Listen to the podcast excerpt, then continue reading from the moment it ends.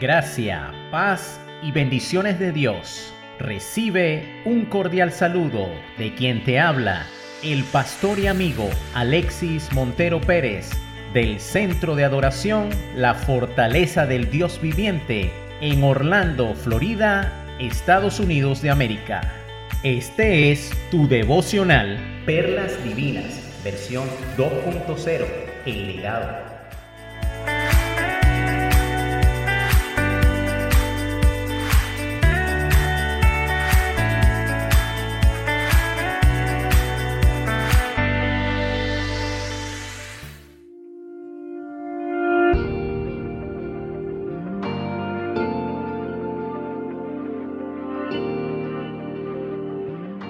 En 1995, en Nueva York se esperaba con ansia el concierto de Isaac Perlman.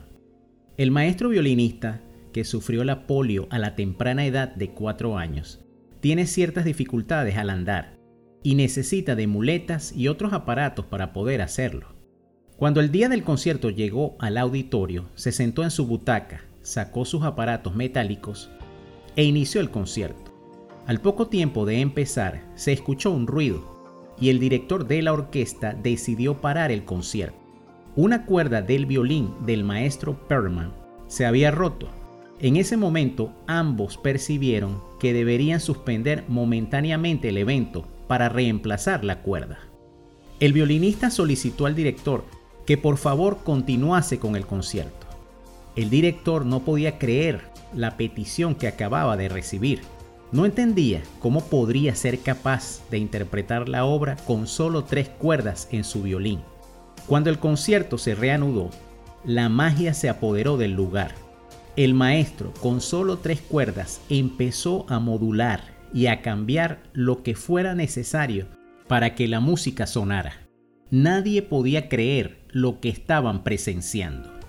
Cuando se terminó la ovación, el maestro se dirigió al público y les dijo, he hecho esto porque algunas veces es necesario saber cuánta música puedes tocar todavía con los recursos que te quedan.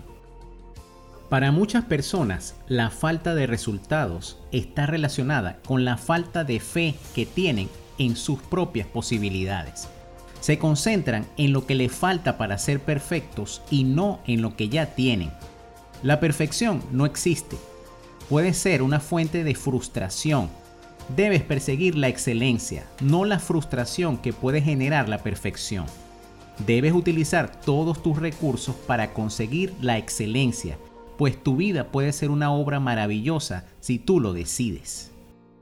El apóstol Pablo, en su carta a los Romanos, capítulo 12, versículo 3, nos dice, Ninguno se crea mejor de lo que realmente es. Sean realistas al evaluarse a ustedes mismos. Háganlo según la medida de fe que Dios les haya dado. La palabra excelencia viene del griego ir más allá, que significa exceder, sobrepasar, ir más allá de lo esperado.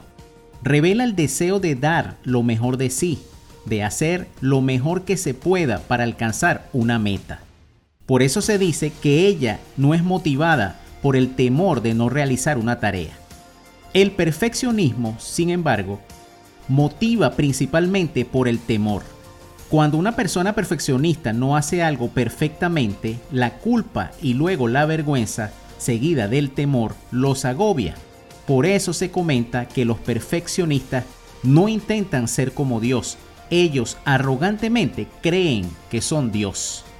El perfeccionismo afecta negativamente el rendimiento en el trabajo y produce deficientes relaciones interpersonales, malas relaciones con la pareja, con los hijos, con los amigos y con compañeros.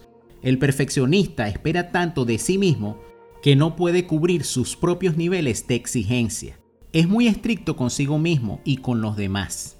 No permite ningún aspecto negativo y como ningún lugar o ser humano es perfecto, está destinado a frustrarse, puesto que nada encaja con sus ideas o posturas.